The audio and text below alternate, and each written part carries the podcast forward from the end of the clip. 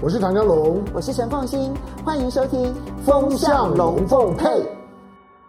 风向龙配，我是唐湘龙，我是陈凤馨，我来带风向，我来跟风向，跟你晕头转向。好，这一次呢，我们要来好好谈一谈夏季达沃斯，因为它其实里面的内容也非常的丰富。它既有中国大陆想要释放出来的有关于经济相关的一些讯息，嗯、然后同时呢，它也有地缘政治上面，因为它这次邀请了四个国家的总理，嗯、都各具特色。哈，有纽西兰，有越南，有蒙古，然后同时还有巴贝多。好，这 这不同的地方呢，它反映出来的那个地缘政治上面的运作是有意思的。好，所以我们等一下会好好的来为大家解析。那当然，瓦格纳这个事情呢是落幕了，但落幕之后呢，其实它有一些很微妙的变化。如果你去呃看到最新的民调，美国人突然之间对于美国支援乌克兰这件事情。嗯大幅度的升高他们的支援意愿，嗯，百分之六十几。对，那这件事情又反映了一个什么样子的化学变化？我们今天邀请的两位呢，是大家非常喜欢的。第一位呢是赖玉谦赖老师，主持人好，主持人好，观众朋友大家好。第二位呢是大家非常熟悉的郭正亮郭博士，大家好，大家平安。好，谢谢两位博士。好，来，都是真的，都是真的。我们先从夏季达沃斯开始说起啊，因为这个夏季达沃斯里头，当然中国大陆希望释放出来。来，他们对外开放的那件事情，那么我们也看到，我看到一个最新的最新的这个发布啊，就他们现在呢，对于外资啊，在中国大陆的这些金融机构，他现在在自由贸易区还有自由贸易港。要完全的开放，就是你可以经营跟跟中资的金融机构一模一样的业务，其实是一个很大幅度的开放。我觉得在夏季达沃斯之后宣布这个讯息，当然也是一个传递一个讯息。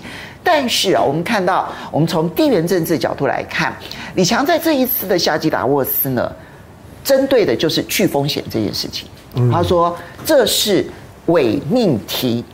你不应该用政府来决定企业的风险到底是什么，所以由企业自己来决定它的风险，怎么会是由政府来决定你们风险会不会太高或者风险太低？看起来中国大陆现在所有的诉求都针对去风险了，已经不是脱钩了，它已经针对去风险了。那所以李强呢，他到德国、法国访问的时候呢，他的重心点其实也在于挑战去风险化这一件事情。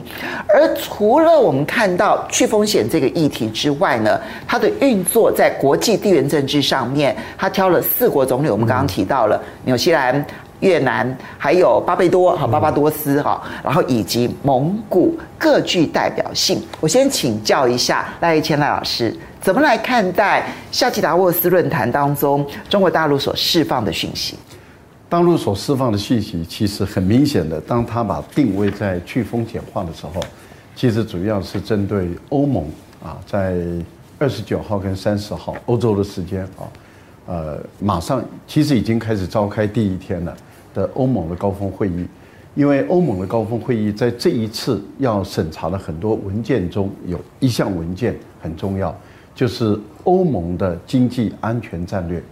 那欧盟的经济安全战略这个报告，它的草案是由冯德莱恩所拟定的。嗯，冯德莱恩本身就是一个完全完全亲美派，对，他完全亲美派，他仇中反中恨中啊，然后他完全亲美派，他完全按照美国人的期望，在欧盟里面制造了这样的一部啊，叫做所谓的欧盟的经济安全战略。他在这个草案刚开始要征询啊相关国家意见的时候，那时候还没有出来，呃。欧洲有一些大国的驻欧盟的外交官，他们就已经感觉到不安了。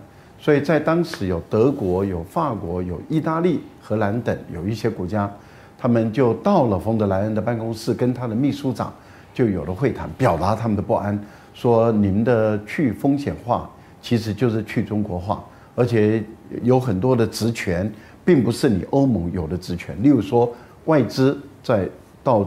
欧盟的国家来投资，以及欧盟的国家的企业到外国来投资，这是国家主权的范围内，你欧盟都想把它抓在手中。还有欧盟有一个原则，欧盟一个原则就是，只要是军民两用的科技，因为是军民两用，所以欧洲的定义是，只要有民间的，那就不应该管制。嗯，欧洲的这个军事科技是严格的，只能用在军事上，跟美国是完全不一样。嗯，美国是完全相反，美国是军民两用，只要涉及军的，全部都不准啊，输出都要受管制、受禁运。那你看，这个是两个国家是完全不同。所以美国跟欧盟体制就本来就不一样。不一样。但是冯德莱恩却采用美国的制度，要把欧洲的这军民两用的科技把它抓在手中，这个也违反了他们的基本的原则。尤其是对法国来说的话，那个影那个影响最大，因为法国是军品输出的大国之一，所以对法国来说，他觉得你这个已经影响到我的国家利益。好，可是我们看到在六月二十号的时候，冯德莱恩的这份报告出来了，还是把。这些外交官所担忧的事，完全不理会，列举进去，而且把它推出去。所以这两天欧洲的峰会，米歇尔主持的欧洲峰会已经开始在召开，那就是要审定这个报告。嗯，那这个夏季达沃斯论坛，您看上次李强啊，他去选择到德国、到法国，以及跟欧盟的理事会主席米歇尔他们会谈，主要的提到了去风险化。就是去中国化，中国的立场是很清楚、很绝对的。这样对于欧洲不利，对中国不利，而且是一定是相互的伤害，期期以为不可。在这次的达沃斯论坛中，啊，李强也是把重点放在去风险化。其实我们在管理学里面都很清楚知道一件事：去风险化其实指的就是保守的、守旧的、一成不变的。因为都不变的风险最低嘛。对。当你要改变，你要创新，它的未来就未知了。未知当然风险有的时候是高，可是它更有可能是一个很大的机遇啊。嗯。那你今天所谓的去风险化的意思，也就是说一切一成不变吗？其实不是哎，为什么？因为它的去风险化是要改变的。理论上讲，反正是最要去掉一些已经有的投资或者是往来。是的，所以您您就可以知道，他所谓的去风险化跟他所做的事是完全矛盾、完全相反的。因为我们在强调去风险化，那就是一成不变，都不要改变。但是你一旦要改变，那就未就一定有风险，因为就已经变了嘛，未知不可定。那你今天冯德莱恩是要改变的。那你要改变，那风险就会升高。你怎么又说这是去风险化呢？本身就矛盾，而且他还学法律的，那简直是可笑极了。一个结构的基本的逻辑都不通。不通的人就满嘴讲去风险化，而美国的苏利文却也附和说：“哎呀，就是去风险化，我们不是跟要跟中国脱钩，我们就叫去风险化。”你就可以知道欧洲人他们的用语啊，尤其是美国跟这个冯德莱恩、沙利文跟冯德莱恩他们本身的讲话根本就是狗屁不通。我用粗话来讲，就是狗屁不通。可是也凸显出这一段期间，中国大陆一直针对去风险化这件事情，要不断的公开表达意见或私下沟通，因为他们很清楚的知道，欧盟现在要去设定的这个经济安全的这个议题，对于中欧未来的交往交流，其实是影响重大的，而他正在跟美国拔河当中。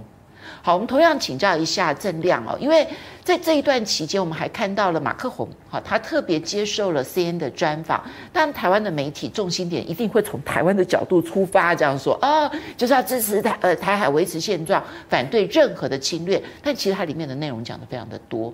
那中国大陆的专家呢，其实就提出来说，马克宏其实在这一次的专访当中，跟他上一次访问中国大陆之后呢，回到。这个法国的专机上面接受专访，其实强调的内容是一样的，就是欧洲不愿意卷入跟自己无关的危机当中，不要被迫卷入。所以这样这里面牵涉到中国大陆如何跟欧洲之间的彼此之间的往来 engagement，但是这个往来其实势必受到跟美国之间的拔河关系。这样。我觉得中国大陆最近有连番好几个动作哈，夏季达沃斯只是其中之一了啊。那事实上还有另外几个动作，比如说七月十五号，嗯，那商务部要向 CPTPP 的执委会递交正式文件，嗯，那 CPTPP 我们都知道是亚太为主的，那我觉得这个就是对欧洲也释放一个讯号，就是说欧洲你如果要关门哦，那我这边是要开哦，嗯，那到时候可能会大开特开。对，而且我本来要给你的优惠，搞不好在 CPTPP 这边就先开了哦，所以这个就有点它就是说欧洲事实上我本来是要让你先走的，比如说这个中欧投资协定。嗯，是因为俄乌战争停审了两年多嘛？对，那是你自己造成的。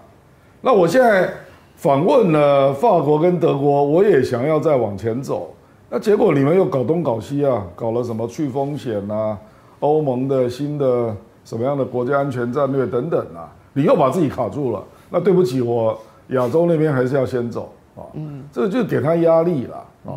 那第二个啊，中国大陆在这两天啊，前天吧。公布了对外关系法，嗯，他等于就是要把他的所有的外交的准则都写进法律啊，就表示说这也不是习近平一人以后就可以改变，这是人大通过的法律啊。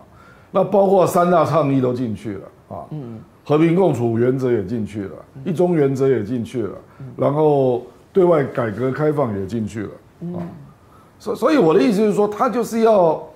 用国际法的角度啦，说事实上我这样的大的路线是，你们可以期待是会往更高标准的角度再开放。嗯，那 CPTPP 就开放的程度就超过中欧投资协定了。是是。那中欧投资协定你们自己不要审啊，我有什么办法啊？那另外他也公布一些数字啦，比如说就是刚刚那个赖老师讲到了，就是欧洲现在自己就是言行不一嘛，实际的行为是。企业不断的在往中国投资，嗯，比如说今年一到五月，那个外企在中国增加了百分之三十八点五，尤其是德国，对，德国是最明显的，对，所以你冯德莱恩你也是德国人，你在搞一个跟你们企业做的完全相反的东西啊，嗯，所以欧洲人自己要搞清楚啊，哦，还有比如说德国啦、法国啦、荷兰啦、西班牙啦，都已经到了中国做了高峰会啊。那大的方向，如果就双边来讲，也都是要扩大经济开放的。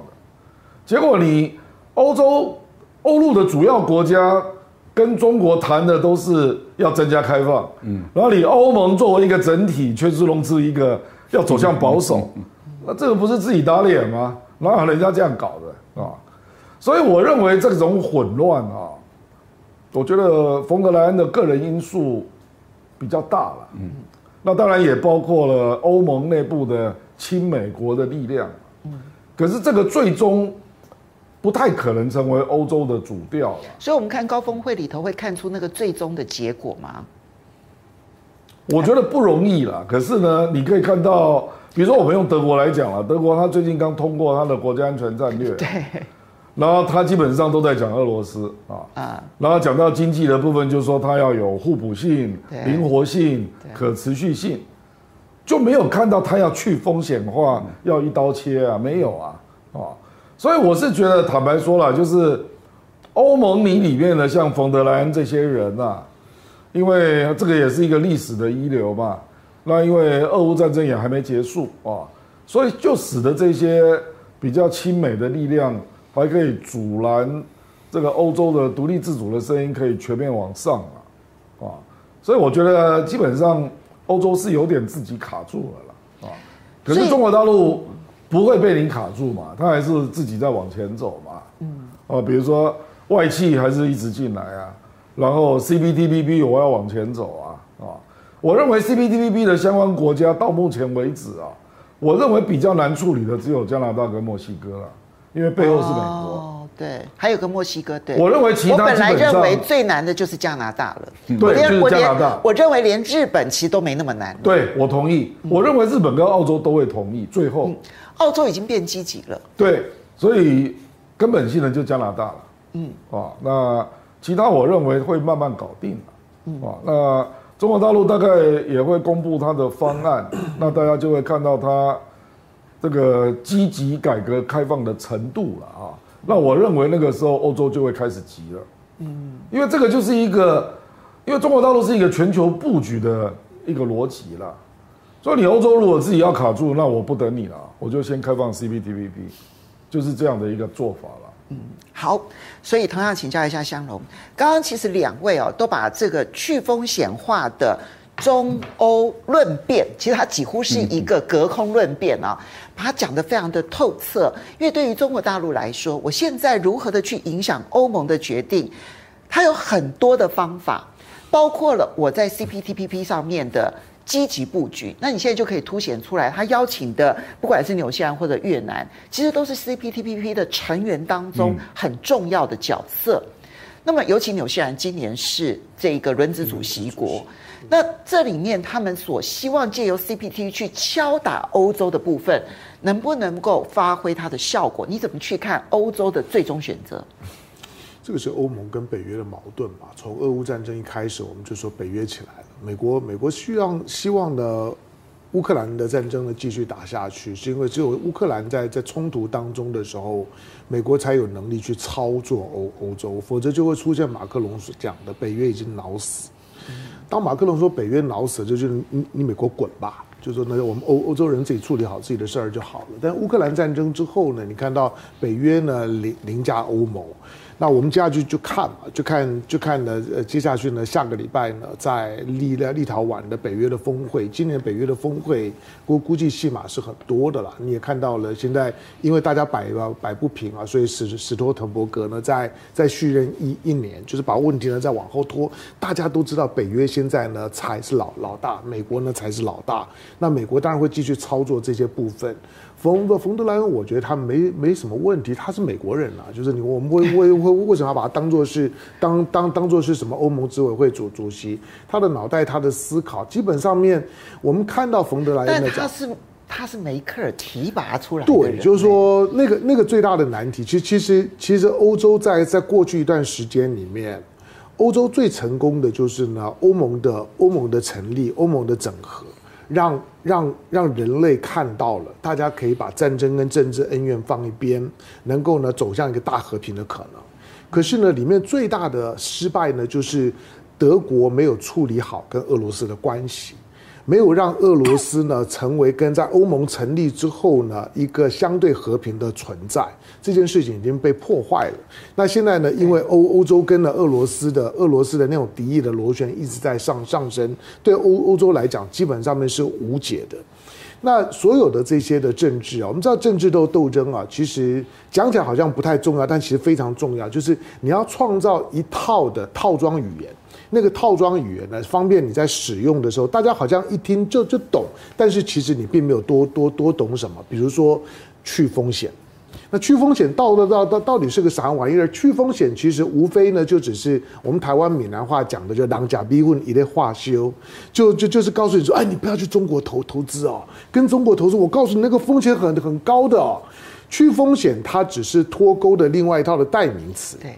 去风险的，只是换一个字眼，好像不是这么敏感，但是只是告诉你，就是说我们要努力的去创造一个脱钩都不会痛的那种的感觉，就是无痛分娩或者无痛造肠胃镜，就是呢，明明是一种的侵入性的治疗，但是呢不会痛。那打麻药，其实 de-risk 就是呢，在处理相同的问题的时候打个麻麻药的那种的感觉，让大家觉得说好像好像去风，但是大家你说那去风险是啥啥玩意儿呢？去风险无非就是不要把鸡蛋放在一个篮子里面，不要跟中国走走太近，太好的东西呢不要往往中国那边搬，不要跟中国呢走的呢太如何如何。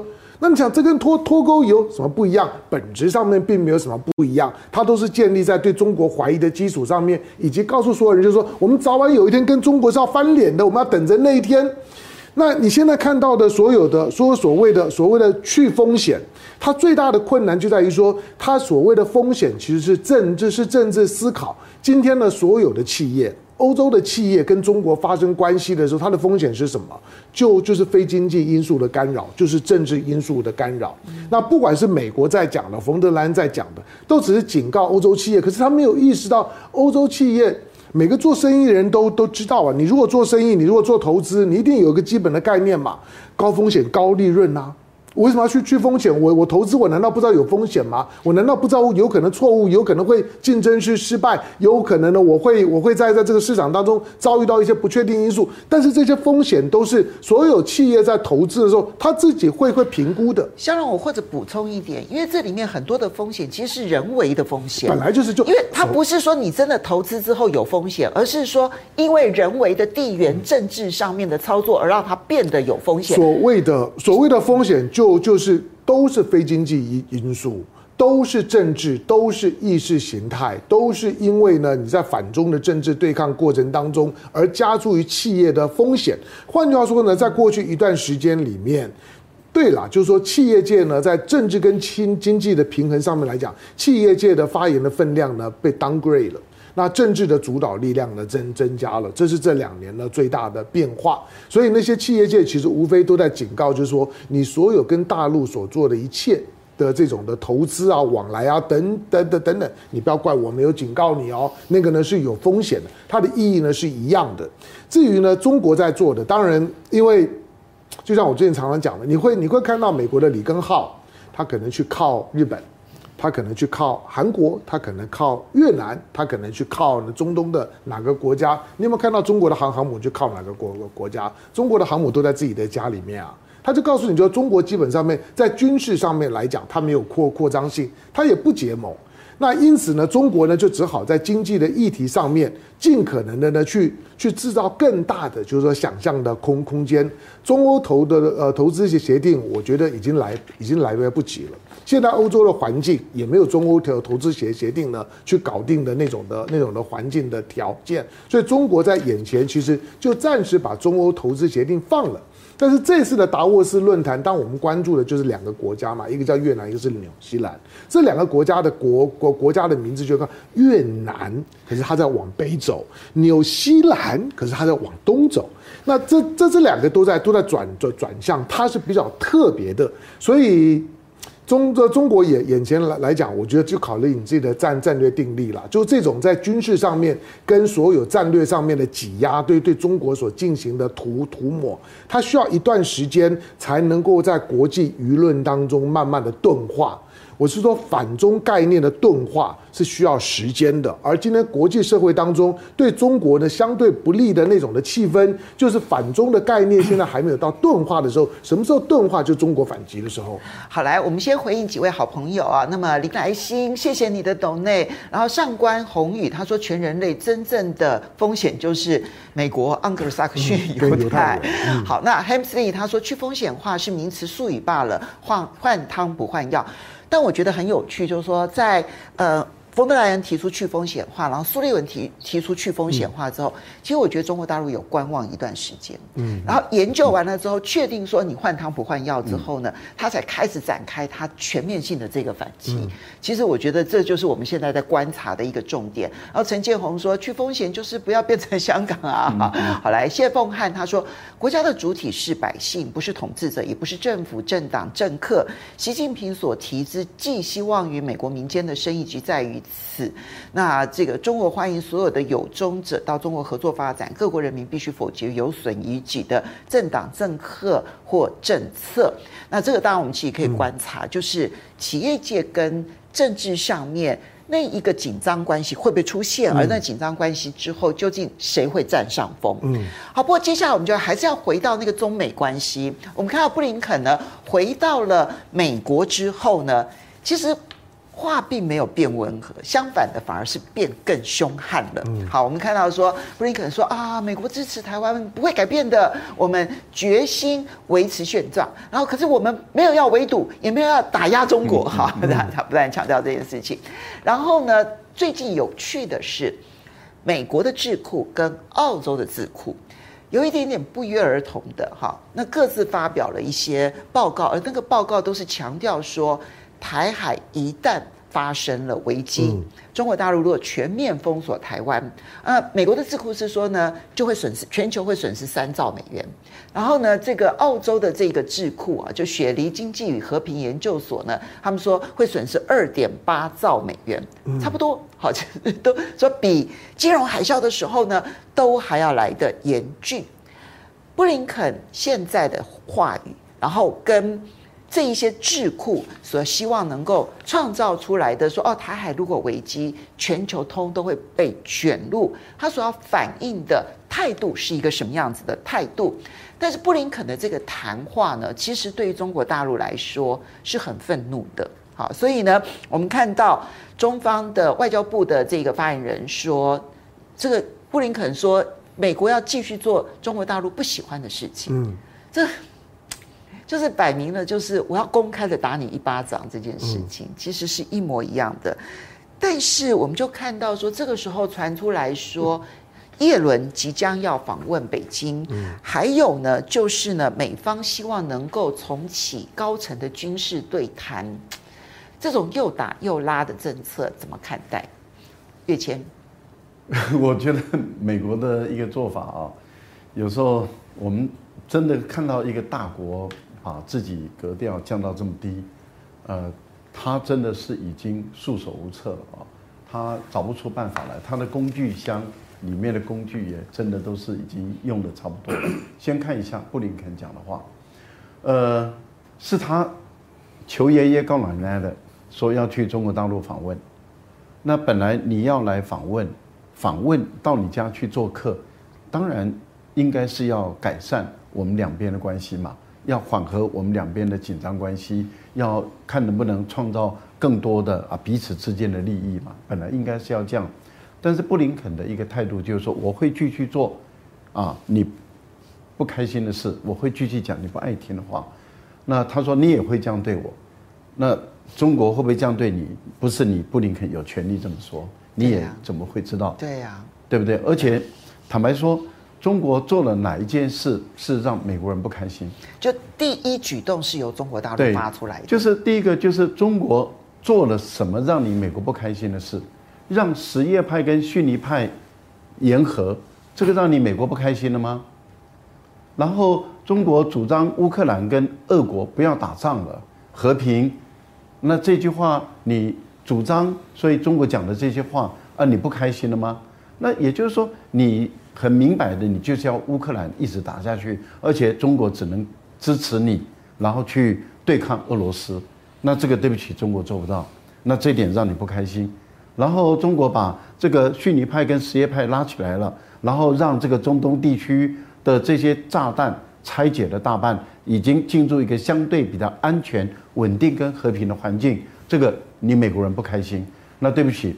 你如果不开心，你就继续不开心，因为中国接着就是要拆解以色列跟巴勒斯坦之间的问题，以色列跟穆穆斯林世界之间的问题，中国还是会继续这样做。你不开心是你家的事，中国会继续主张在联合国的框架，在国际法的框架下，那个秩序才叫做国际秩序。那你不开心，你不爱听，那是你家的事。我觉得大陆坚持走自己的路，在外交。啊，这个对外关系的这个法律文件里面已经讲得很明白，那这一点大陆不会理会你美国人或者你布林肯，你想要怎么做那是你家的事。不过我觉得，军中美的军事上的一个矛盾，啊，有可能爆发军事冲突的可能性是高的，但是这个部分里面，中方当然。要把这个可能爆发军事冲突的这个主动权掌握在手中，所以我个人强烈的建议，没有必要恢复军事会谈，没有必要恢复军事热线，没有必要恢复所谓的风险管控。原因很简单，是你美国到中国的家门口，不是中国到你美国的家门口。如果有一天中国也到你美国的家门口了，也就是说。在加勒比海附近，不管是古巴，不管是委内瑞拉，不管是多米尼加，或是哪一些国家，中国在那个地方也设立了军事基地，然后也设立了这个防岛系统，而且中国的航母、海军、海军陆战队、陆军都在那个地方驻扎了，而且中国的战机啊，或者是啊侦察机，那没事就在美国的海岸。那个地方来去进行侦察巡逻，中国的航母都已经抵近美国的啊这个海岸线，在这个时候，你美国说，哎呦，这个我们要做风险管控，那我们要恢复军事会谈，可以啊。那但是到没有这一天来的之前，我觉得没有必要，是因为你到我家门口，如果爆发冲突，责任在你。而且我觉得美国根本没有这个胆量跟中国解放军打仗。我很笃定的告诉各位，美国没有这个胆量，也没有这个本事。美国从二次世界大战以后，其实连在第一次世界大战跟第二次世界大战，美国没有跟他同等量级的军队打过仗，从来没有。他参与第一次世界大战，参与第二次世界大战，都是在德军打得已经精疲力尽了，日军打得精疲力尽了，这个时候他才参战，而不是在德军最强大的时候，日军最强大的时候。你看，即使日军打得精疲力尽的时候，夏威夷麦克阿瑟被日本人打成什么样子？落荒而逃啊！落荒而逃啊！这个才叫做美军呐。所以美国人不要吹嘘他真的能打，我觉得解放军也在准备跟美国有这么一个较量，可以感受得到解放军把他自己的标准都设立在超过美军之上，美军也很清楚知道解放军根本就是以他作为一个对手，而且是把自己的程度拉在就是打掉你美军的这个程度，美国自己也心知肚明嘛。我觉得在这个部分里面，在训练的强度跟训练的硬度这个部分。其实我们都可以观察得出，解放军的标准就是定在超越美国，所以我觉得美国自己的情报收集也都清楚了。因此，在这个部分没有必要恢复军事热线。为什么？因为是你到我家门口，不是我到你家门口。我觉得在这个部分，呃，中美的关系啊要恶化，我觉得中国也要奉陪，而且也觉得这个本来就应该要应该是一个常态，而且从现在一直到未来十年。这一定是个常态，一直到中国超越美国，而且差距越来越大的时候，美国在这个时候才会变乖。当然我这边请教一下郑亮，所以在观察中美之间的关系的时候呢，它其实是有两条线，两条线彼此之间呢是当然会相互影响，一个就是属于军事的这一条线，交流或冲突这件事情。它是一体的两面，它当然随时有可能从交流变冲突，那冲突也有可能化解之后呢成为交流，这是一个观察面向。另外一个观察面向当然就是经贸、金融这一个体系，这里面就要观察叶伦下个月到底能不能够访问中国大陆，而他又能不能够带回他所想要达成的任务。我觉得这是另外一个观察的面向。你觉得这两件事情会如何的相互影响？而你判断叶伦到底能不能访问中国大陆，而他会有成果吗？我觉得即使叶伦能去啊，那这个就是跟何立峰就是中美的例行的高峰会了，就像以前跟刘鹤也会有每年的高峰会。嗯，那谈一下中美对全球经济的判断啊。可是恐怕会空手而归了啊！嗯我认为布林肯啊，我们看一下他去中国之后，目前发生的一些事啊。我觉得美国越来越把布林肯访华啊，把他认知为是一个备受屈辱、毫无收获的外交。哦，有点像是当时在阿拉斯加的时候。不，总之就是共和党压力来了哈。那比如说，你看布林肯连最基本的这个军方高层恢复对话机制都没有办法恢复啊！这是美国媒体几乎公认布林肯没有办法带回来的，就是你连最最基本的任务都没有完成了啊！那当然，中方有充分理由，他说你连李尚福制裁都没取消，你怎么谈这一题啊？可是你可以看到后续，包括拜登指称习近平为独裁者，然后美国的海警船。隔天就立刻通过台海，嗯，然后中国也不客气，山东舰航母就在附近，然后二十九架军机嘛，嗯，然后就在台湾附近有四架超过中线，都是在布林肯访华之后立即发生的啊。那简单讲，所以你看布林肯为什么要回来讲那种话？我，说啊，我们会继续做你不喜欢的事，因为他大概已经被共和党骂爆了啦。就觉得你就是一个无能的外交官呐、啊。我我这边问一下啊，就是说，你觉得布林肯的反应是因为他觉得中国大陆既然没有任何的善意，所以他就用没有善意的方式去对待中国大陆，还是他纯粹只是为了应付他自己国内的其他政党的压力？当然是国内嘛，你去看拜登嘛，事实上他只是在呼应他的老板而已啦。你看拜登在做什么事情嘛？白宫即将朝你那个美国的私募基金投资中国的人工智能公司嘛。你这个时候有必要做这件事吗？嗯，啊，而且我再讲白了，你说叶伦吧，叶伦说七月要去啊，可是我们知道大概最最最近几天呐、啊，荷兰的阿斯麦尔就要决定他那个 DUV 的三款的光刻机是不是全部禁售，最高阶的 EUV 禁售之外，连一般的 DUV 都要禁售。如果三款全禁售，那中美大概就没什么好谈的了。中心现在已经放话了，你们如果禁售的话，那我之前订的那些机器，我钱都不会付了，对啊，你也要退回去，对吗？对，所以就是已经这个是真正的卡脖子的半导体第一关呐。坦白讲，你过去了，比如说美国一些高科技公司受到限制了，比如说 NVIDIA 等等，那个都还不是绝对性的卡脖子哦。阿斯曼有这个绝对是啊，所以我是觉得，就是我们要看。最近在发生的一些事情，我的感觉就是拜登还有这个布林肯啊，感受到他们做的事情，在国内基本上认为就是你是毫无所获的外交啊，就是你对中国的外交是全面性的失败，所以他既然毫无所获，那只好往更硬的方向走，我觉得他有点这个味道了。可是问题就是说。你民主党如果是这样想哦，那你大概输定了啦，因为往往反中的方向走，你不会比共和党更反中啦。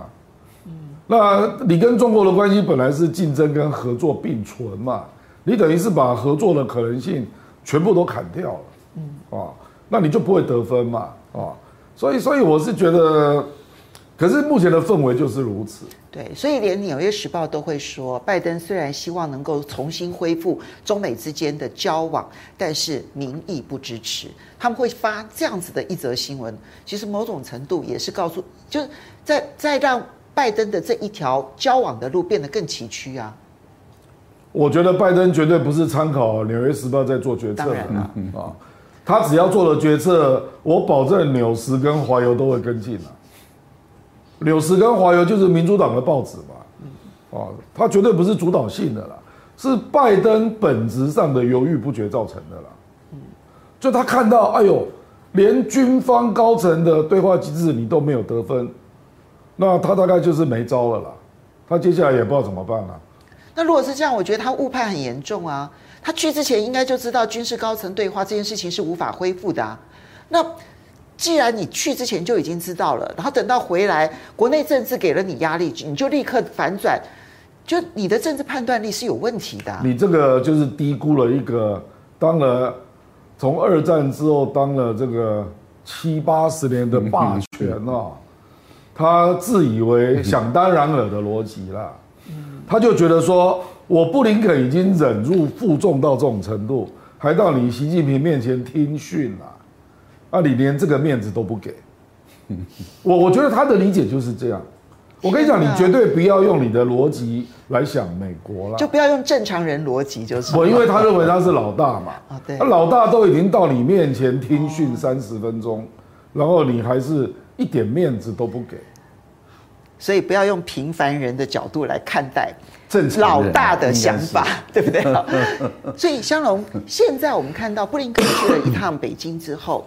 中美关系其实并没有缓和，而这没有缓和，其实还是受制于美国内部的政治压力，其实有很大的影响。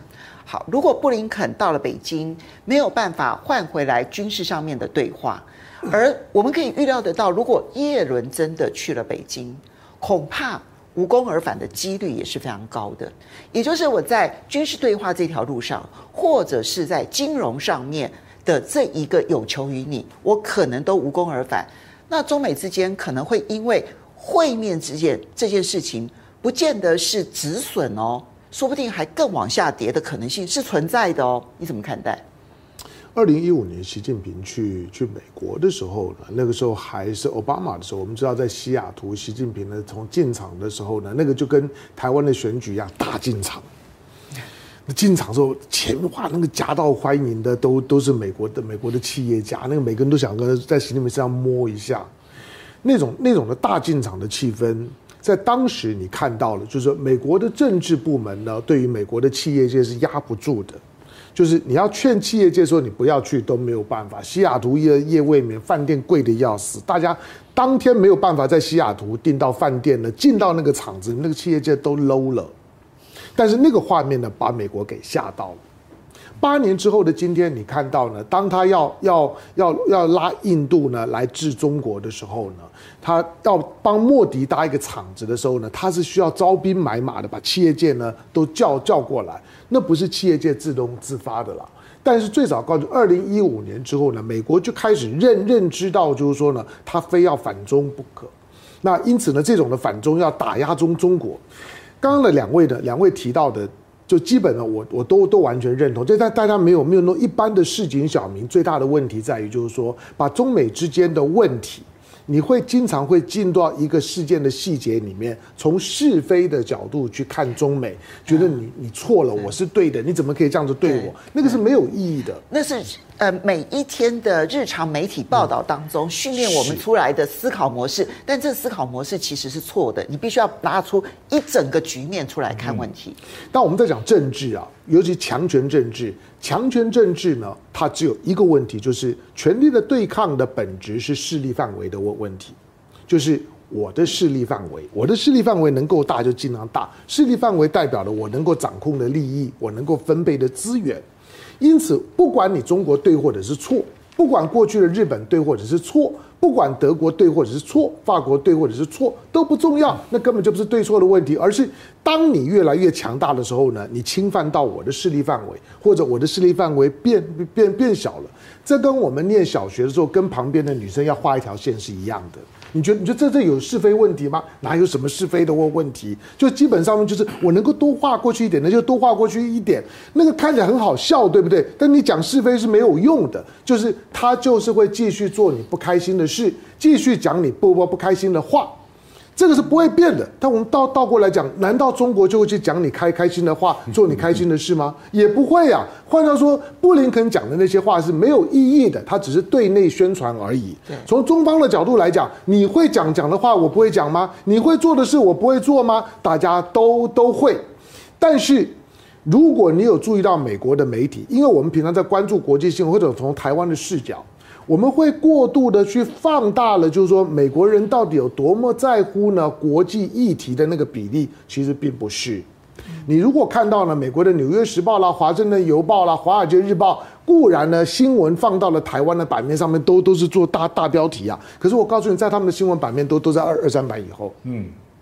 换掉，他们真正关注的是，他们每天在乎的都是他们国内的议题。对，那你就知道那个反映的真正的是拜登呢，跟或者是或者是所所谓的他的对手。那呃，这个特朗普的思思考，美国现在呢两党之间的内战不只是选举，而是这个选举当中两个党没有任何的交集，每个议题呢都是南辕北辙。就像今天的真正的重点呢，就就是大学的招生的时候，不可以再有呢种族的因素。这个是美国大法官呢最新的一个决议，是就是平权呃平权的措施，在入学大学入学的时候是违宪的。是，然后你就看到了特朗普，哇，好，我支持，然后就跟到拜登说呢，绝对不可以坚决反对。他们真正在乎的是这些事情。对，那当然，所有的美美国呢，他们真正在乎的是选举，因为选举输赢最最最重要。那你想，我我今天如果是中国，那我当然知道你在乎的是那件事儿。那你要你要你要怎么处理跟我的事儿？我的事儿，换句话说，现在真正有主动权的不是在华华华盛顿。你不要听布林肯怎么讲，为什么他们要不断的去呢释放消息说，我一定要进北京？叶伦说，我一定要进北京。拜登说，我一定要见习近平。因为主主动权呢是在北京。你看到的那些打压，固然美国现在仍然是孔武有力啊，他确实有打压的本事。可是他真正担心的是，他明年十一月输了怎么办？那。从中国的角度来讲，就我知道你怕你你你怕输啊，那你怕输的话呢？因此，所有的布林肯的操作，无非呢就是如何让国际问题这种在美国国内选举当中没有这么重要的问题，不至于回头去影响了他的选选举，这才是真正考量的。所以我认为今天的中国所有的动动作不需要明明明讲。如果你拜登呢没有办法呢把中美关系或者我们关键性的那个红线议题处理好，不要说护栏，就是我能够怎么让你在选举当中难过，我就怎么做。那你可以，你你可以看着中中方的态度，大概就会这样的态度。所以我觉得政治人物表面上讲那东西呢都不重要。布林肯是被我们放大的，他是国务卿，他必须要处理一些的国际问题。可是呢，在美国今天来来讲，国务卿在处理的问题并不重要。今天真正的重要的问题是选举，是说所有的呢国内的选举的议题，那才是真正的重点。中国可以去操作这部分，但是美国没有。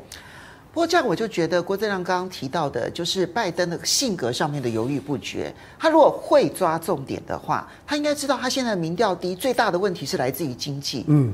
所以他要改变的是经济，他是啊是啊，对啊，他提了拜登经济学，但是你要知道，一般的民众做出来的所有的民调都是六成七成的人认为美国经济政策走在错误的道路上。嗯，他如果不能够在耶伦去北京的过程当中去解决美国现在所遭遇的风暴的问题，其实他的经济是有压力的，是有风暴问题的。我奉行这个东西就是这样，就是哪一个会让你实际撞墙了啊？比如说。对呀、啊，美债我们举例了，美国财经媒体已经在讲了，如果未来一年你真的增发一兆美债，对，然后你海外都卖不出去，对，你国内自己吸收，对，你就立即衰退，是啊，因为融资就会变少，短期利率会飙升嘛，是啊，那甚至中小银行都会有问题，对不对？啊？那就让你去撞墙嘛，你发看看嘛，比如说第一期他可能先发两千，所以拜登难道搞不清楚他真正面对最急迫的事情是这个事情？他当然不知道了，你不要高估他了。是叶伦发债，他的压力才开始嘛，所以你你就要去劝国内机构认一认，可是就是减少了国内融资机构对企业融资的额度，你就会挤压一般的银行去放贷给民间的投资，哦，啊，也包括对消费者的信贷，没错。那第二个就是你你在那个大陆周边的硬碰硬嘛，这个就是赖老师讲的嘛，比如说你对南海要不要继续做侦察机的抵近侦察？嗯，你会不会再被拦截？嗯，你拦截你怎么办？啊，那他这次是要海警船经过台海嘛？他敢军舰敢再来吗？你会不会再被拦截？我的意思就是说，赖老师刚刚讲的说，不惜冲突，就是你真的要再来，那就真的演一次所谓的擦枪走火嘛，就极限思维，对嘛？那你怎么办？你拜登怎么办？嗯，所以我的意思说，你可能要用具体的这种事件。来看，来以对拜登的决策做冲击啦，不然那个如果只是说啊，要一两个礼拜甚至一两个月之后才看的效果哈，那种拜登都看不到了，只有立即的他才看得到了。你要用口水战的方式去赢得舆论，或者是说你可能用实际的行为去改变实际上面的美国内部政治的氛围，这是两回事。好，来，我们谢谢几位好朋友的支持啊，Mercury，谢谢你的支持，斗内，然后大熊猫，谢谢你的斗内，然后上官宏宇，那么呃，他提到说，美国其实就是虚张声势，玩压力游戏吓唬对方，即使实战，其实韩国美军也没有占到便宜啊。嗯、然后 Charles 他提到说，世界一旦和平，然后美国就不快乐了哈。然后巴拉巴拉，他说恢复。军事谈话不就是为了要搞新冷战吗？好，不过我们就来看一下，就是瓦格纳这个事情，其实在欧洲还是有它的后续影响的哈。那么，嗯，有一种说法说啊，北约的秘书长，因为因为即将要举行北约高峰会了嘛，那就要决定北约秘书长下一任的人选。那现在传出来就是北约现任的秘书长斯托滕伯格要再延一年啊，他说是因为瓦格纳的叛乱所造成的。No，这早就决定了，就是呢，北约内部其实瞧不定，所以逼迫呢，斯托滕伯格只好再延一年。但延了一年能不能够敲得定，我觉得都还是个问号，因为现在看起来法国跟美国的意见就是不一样啊。好，那但是呢，瓦格纳这个事情实质有影响的，我认为这是有影响的，就是在美国内部的民调。对于美国要不要继续的军援乌克兰这件事情，现在最新的民调是百分之六十五的人赞成。我为什么讲说这个这个数字是有影响的？因为在这之前的民调只有百分之四十六的人支持继续军援乌克兰，所以显然就是当俄罗斯内部出现了有人叛乱的时候，不管他的原因是什么，对美国来讲说啊，是不是乌克兰胜券在握了？那我赶快压住乌克兰，我再多投资一点。这件事情在美国内部也产生了一些化学变化。可是我们看到，在欧洲其实不一定哦，像瑞士。他还是拒绝送这个巴士呃豹式的坦克给乌克兰。另外，以色列他也拒绝提供这个他的防空系统。他的理由是说，到时候如果被伊朗得到的话，那对他来讲其实压力就非常的大。所以，呃，这个赖老师你怎么去看瓦格纳这件事情？其实，在欧洲跟美国的认知对于乌克兰战场的影响。我就先谈美国，美国的民众被他们的媒体骗了。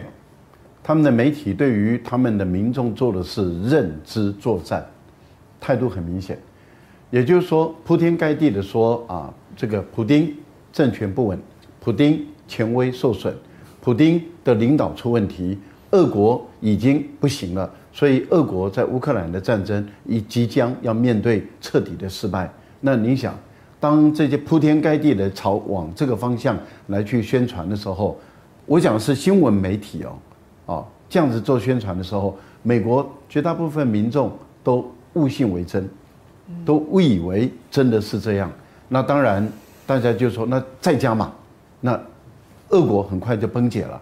哇，普丁一倒，俄国崩解，哇，这个美国人的心头大患去掉一大块，然后就可以啊，整个力量用来对付中国大陆了。哦，我想他们的这是这一次民调所显现出来的一个美国民众的思考逻辑，就是这样子，因为他的态度就很明白了。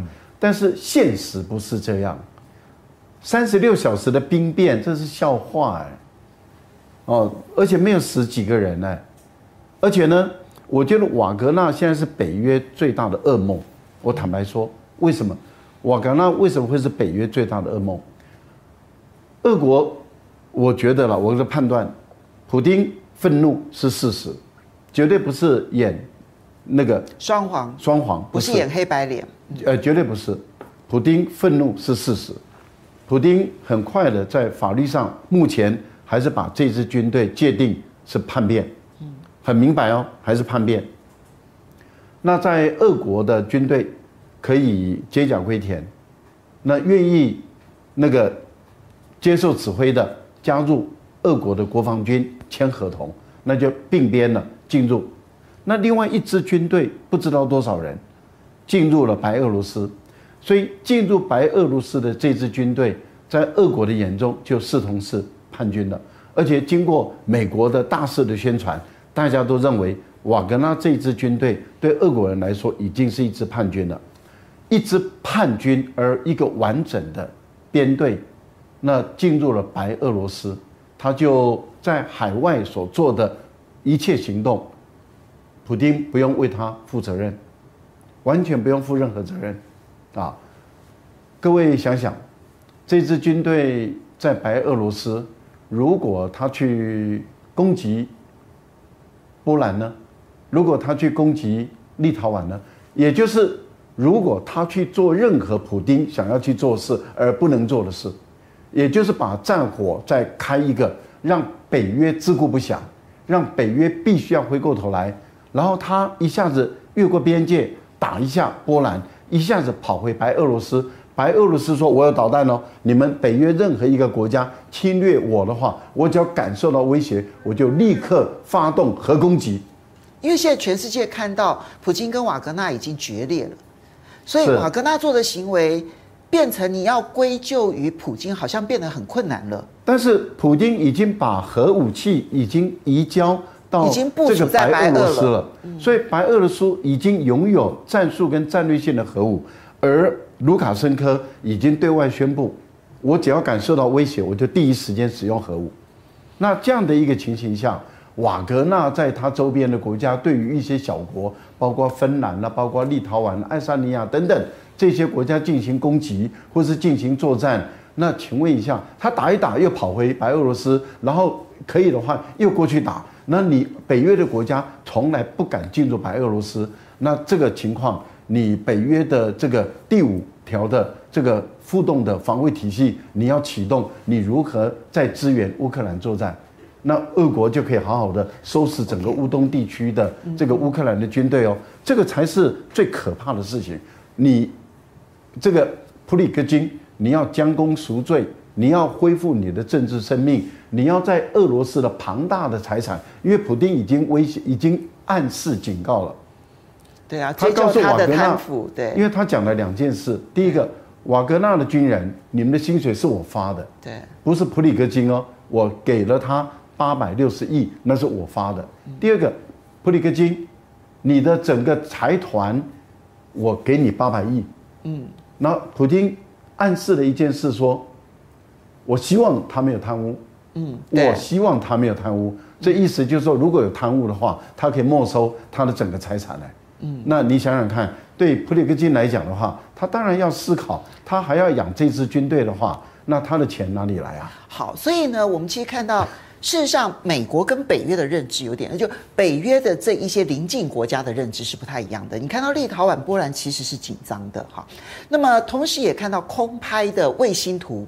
看到说，在白俄罗斯的军事基地呢，突然增加了一个新的设施，所以他们担心说，这是不是就是要供瓦格纳的军队来使用的？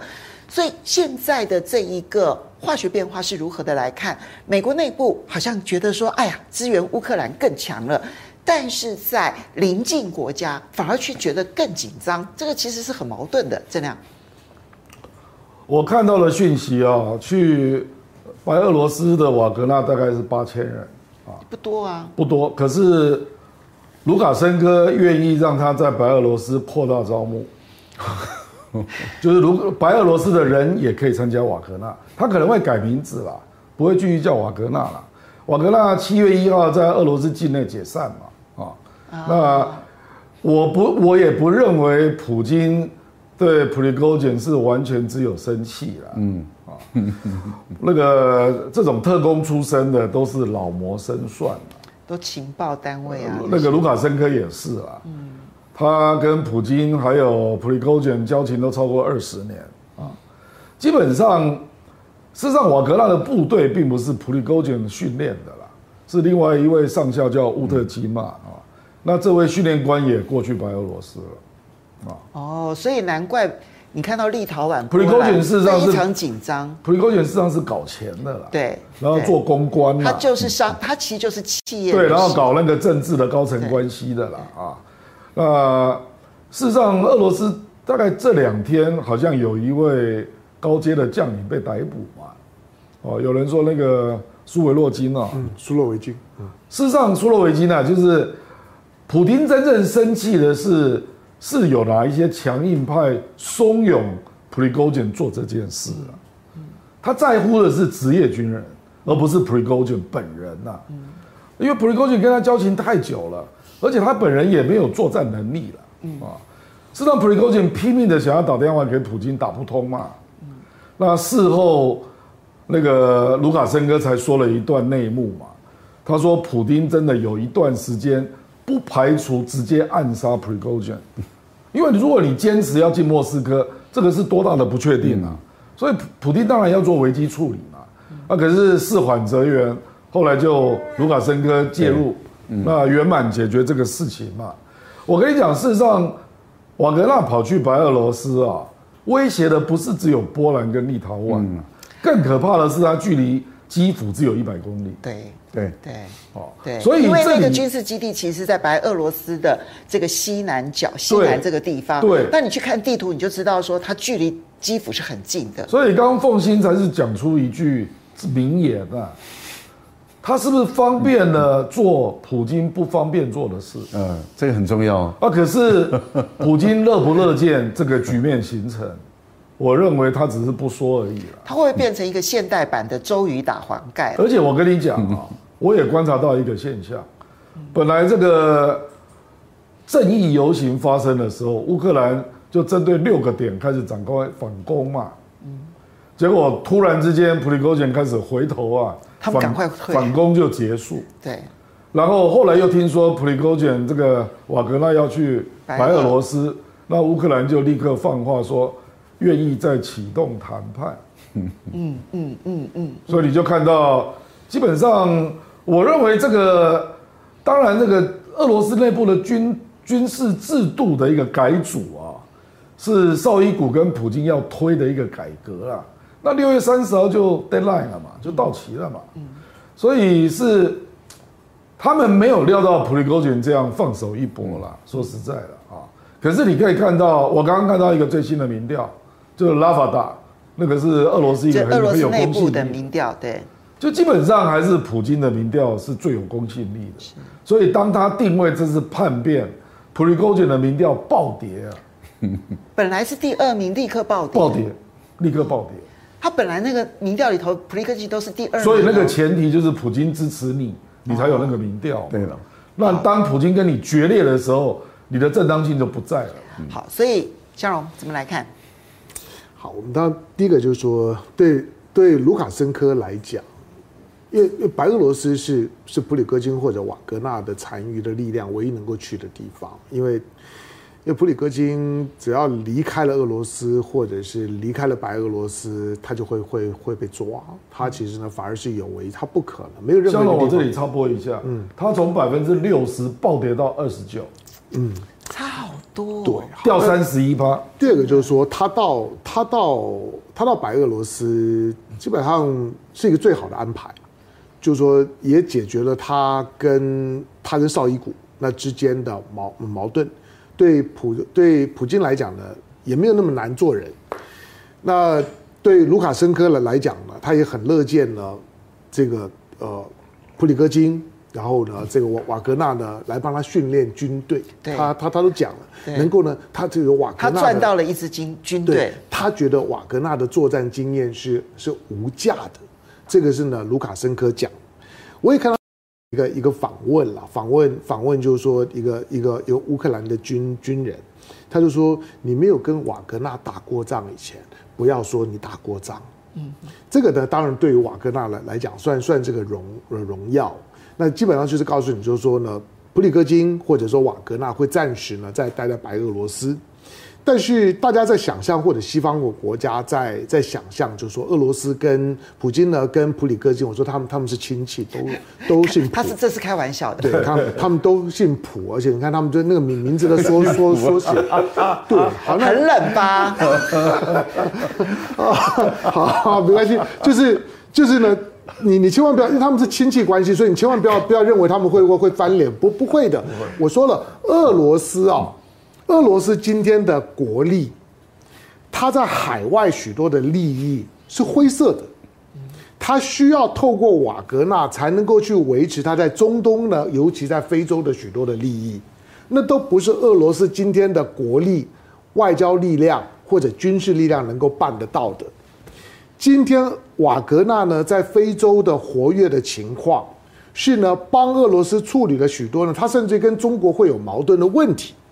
在在非洲这些地方来讲呢，瓦格纳呢是中国的敌人，所以眼前就知道，除非呢普京呢疯了，否则你把瓦瓦格纳给搞没了之后呢，那你在在非非洲的这些的地盘里面是有很多钱的，在中东的地盘没有人帮你看呐，所以呢瓦格纳是专门帮作为这种所谓的雇佣军、私人武力，尤其对俄罗斯来讲。他有许多的海外的利益，需要这种灰色力量去帮他处理。那现在瓦格纳呢，在在白俄罗斯，什么时候我们会会知道，就这件事情过了？因为第一个这件事情还没有过，我我倒不是看什么苏洛维金的动向等等，而是我发现普里戈金这两天都没有发推给我。他他这他有一个专属的频道，他相当有订阅。他这两天呢？他这两天第一个，他的招募广告没有出来，已经好好几天，因为他每天都会发招募广广告，下面会留电话的，你在哪哪个城市啊，你就打打这个电话跟我们报道，我们欢迎你，世界最强的军队瓦格纳。但是他已经有好几天都没有发了，而且这几天呢，发文的那个那个呢那个比例大幅降低，昨昨天只发了一条。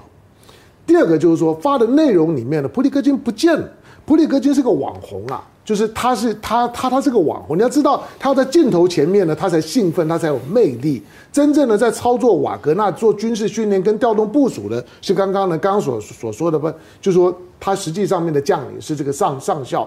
但是如果没有普里戈戈金，瓦格纳的这个戏剧效果不会这么好，所以呢，普里戈金呢非常的重要。